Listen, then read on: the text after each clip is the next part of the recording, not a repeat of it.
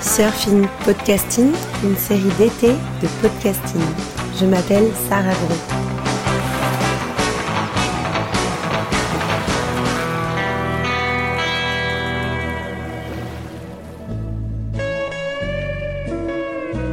Nous poursuivons notre chemin sur la route de l'évolution du surf en nous égarant sur l'axe de la technologie. En parallèle de sa démocratisation, le surf a développé des initiatives plus ou moins commerciales qui ont contribué à l'essor de nouvelles pratiques. Dans ce nouvel épisode, nous nous éloignons de l'océan, mais ne vous inquiétez pas, nous restons fidèles à la glisse. Avec l'aide de Philippe Roger, cofondateur du Wave Surf Café de Bordeaux, nous allons voir comment le surf se réinvente grâce à la technologie. Est-ce que d'abord, vous pourriez nous présenter votre concept Donc le concept du Wave Surf Café, c'est de, mettre une vague de surf à l'intérieur d'un café ou d'un restaurant. Et ensuite, on va avoir une vague qui est un peu... Euh, alors nous, on appelle ça une vague parce qu'il y a de l'eau et que ça ressemble avec le bruit, avec l'eau et avec le mouvement à la vague qu'on va avoir à l'océan. Mais effectivement, c'est absolument pas la même chose que la vague qu'on va retrouver à l'océan. Et combien existe-t-il de vagues comme la vôtre en France? Alors, on est l'unique euh, vague comme ça à Bordeaux, on est l'unique wave surf café à Bordeaux, des wave surf café, enfin des vagues indoor comme ça en France. Il y en a six. Il y a deux wave surf cafés, un à Bordeaux et un à Perpignan qui nous appartiennent. Et ensuite, c'est euh, d'autres personnes qui ont monté des, lieux similaires. Est-ce vous et votre cofondateur qui êtes euh, d'ailleurs à l'origine de ce concept? Difficile de dire que c'est un concept qu'on a créé. Il y a des fabricants de vagues. Donc, tout entrepreneur a la possibilité d'acheter une vague à des fabricants différents. Euh, on a un peu copié un concept qui est un concept américain, euh, qui s'appelle la Flow House, mais qui sont des concepts qui sont essentiellement réalisés. Alors il y a toujours un bar, de la restauration, mais c'est plutôt des vagues extérieures. Euh, nous, ce qu'on a voulu, parce qu'on est en France, parce qu'il fait pas toujours beau et que même l'hiver il fait froid, euh, c'est de le mettre à l'intérieur d'un bar. On pourrait dire qu'on a créé ce concept en France. Mais pourquoi avoir développé un café où l'on peut surfer dans une ville plutôt proche de l'océan? Quand on a monté le projet, euh, effectivement, les, banquiers nous disaient qu'est-ce que vous montez ça à Bordeaux? Vous êtes à une demi-heure de, de l'océan euh, pourquoi vous montez ça à Bordeaux euh, C'est complètement idiot, les gens ont l'océan, ainsi de suite. Euh, bah, parce qu'on est de Bordeaux et puis on a fait ça, ça allait pas comme réponse ça. On a fait une petite étude à l'époque en 2015, il y avait à peu près 200 vagues dans le monde et on a on a mis la main sur une carte de la position de toutes les vagues.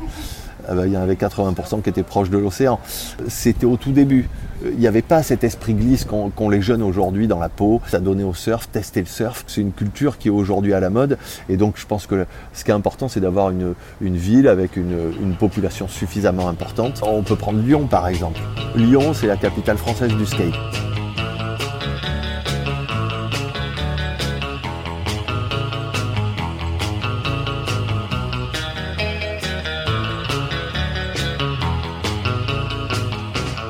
Donc ici on utilise deux matériels, du bodyboard, comme à l'océan d'ailleurs, du bodyboard et une planche que nous on appelle, euh, qui s'appelle un flowboard en fait dans, le jargon de, ces vagues indoor.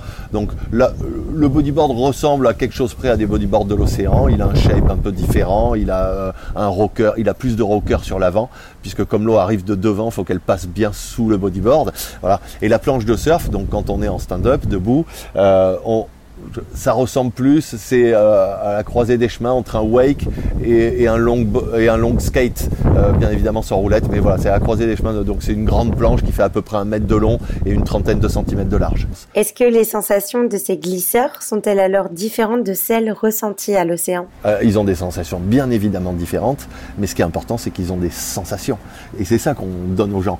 Tout glisseur qui vient ici trouve des sensations. Ça va pas être les mêmes qu'à l'océan, mais tous nous diront au bout d'un moment, ah mais j'ai retrouvé des sensations de glisse et je me suis amusé. Et c'est ça qui est important. Mais qu'est-ce qui va faire la différence entre une vague d'un wave surf café, donc une vague indoor, ou celle de l'océan? Parce que c'est un flux permanent, déjà, qui a une puissance pratiquement permanente et qui arrive de devant. Des surfeurs, s'ils réfléchissent, quand ils sont à l'intérieur du tube, l'eau arrive de devant aussi. Euh, mais mine de rien, elle nous pousse par derrière et puis sa puissance n'est pas permanente, elle va être très puissante au début, et puis elle va venir mourir euh, au, bord, euh, au bord de la plage, euh, sur le sable. Donc voilà, tandis que nous, c'est une puissance qui est permanente, donc il faut savoir que l'eau va entre 25 et 30 km heure sur donc 8 mètres de longueur et 10 mètres, 10 mètres de largeur. En termes de public, allez-vous donc recevoir davantage d'amateurs de sport de glisse? 80% sont des non-initiés. C'est des gens qui ne font pas de glisse en règle générale. Donc c'est des enfants qui vont venir ici pour, euh, pour s'amuser ou pour découvrir la glisse. Euh, c'est des enfants qui vont venir fêter un anniversaire. C'est des groupes d'amis. Euh, c'est un enterrement de vie de garçon, un enterrement de vie de jeune fille. C'est une entreprise qui va faire une soirée. Donc on va s'apparenter énormément au loisir. Et puis ensuite on a le 20% restant qui vont être des glisseurs. Donc va y avoir des surfeurs, va y avoir des gens qui font du skimboard, va y avoir des gens qui font du wake, va y avoir des snowboarders. Voilà, tous ces gens-là qui font de la glisse vont venir ici trouver un nouveau sport de glisse, un sport de glisse différent qui se pratique sur l'eau. Est-ce que votre pratique influencerait directement les non-initiés à la pratique du surf? Il y a des gens qui ont peur d'aller à l'océan parce qu'ils l'ont jamais vu. Euh, ici, d'être confrontés à l'eau et à sa vitesse peut leur permettre après d'aller plus facilement se baigner à l'océan. Euh, ça peut permettre aussi à d'autres de se tester ici et de dire bah finalement je peux prendre un bodyboard à l'océan et puis essayer de m'amuser avec.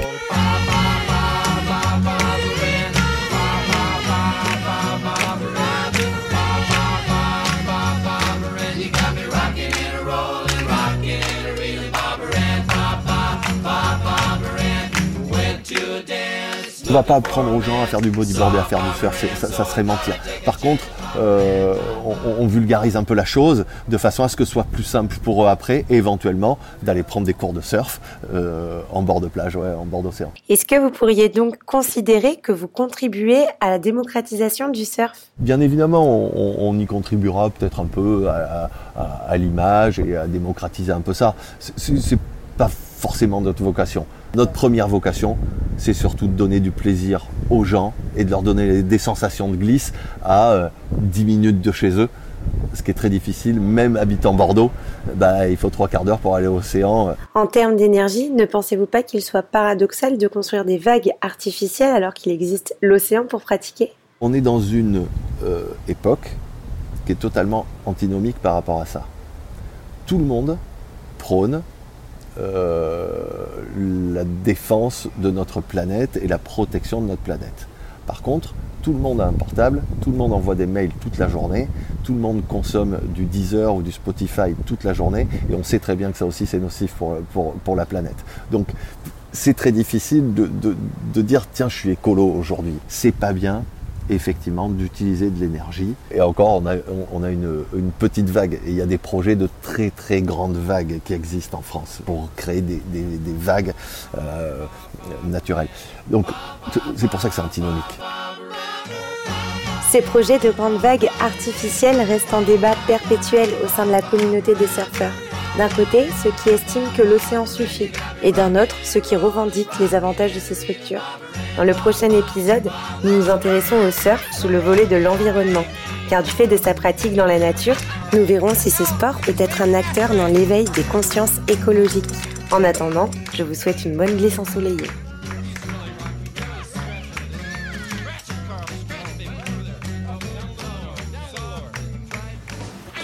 Vous venez d'écouter Surfing Podcasting, une série podcasting. Retrouvez tous les épisodes ainsi que l'ensemble de nos podcasts sur notre site, nos réseaux sociaux et sur toutes les plateformes d'écoute. Nous vous souhaitons une bonne session.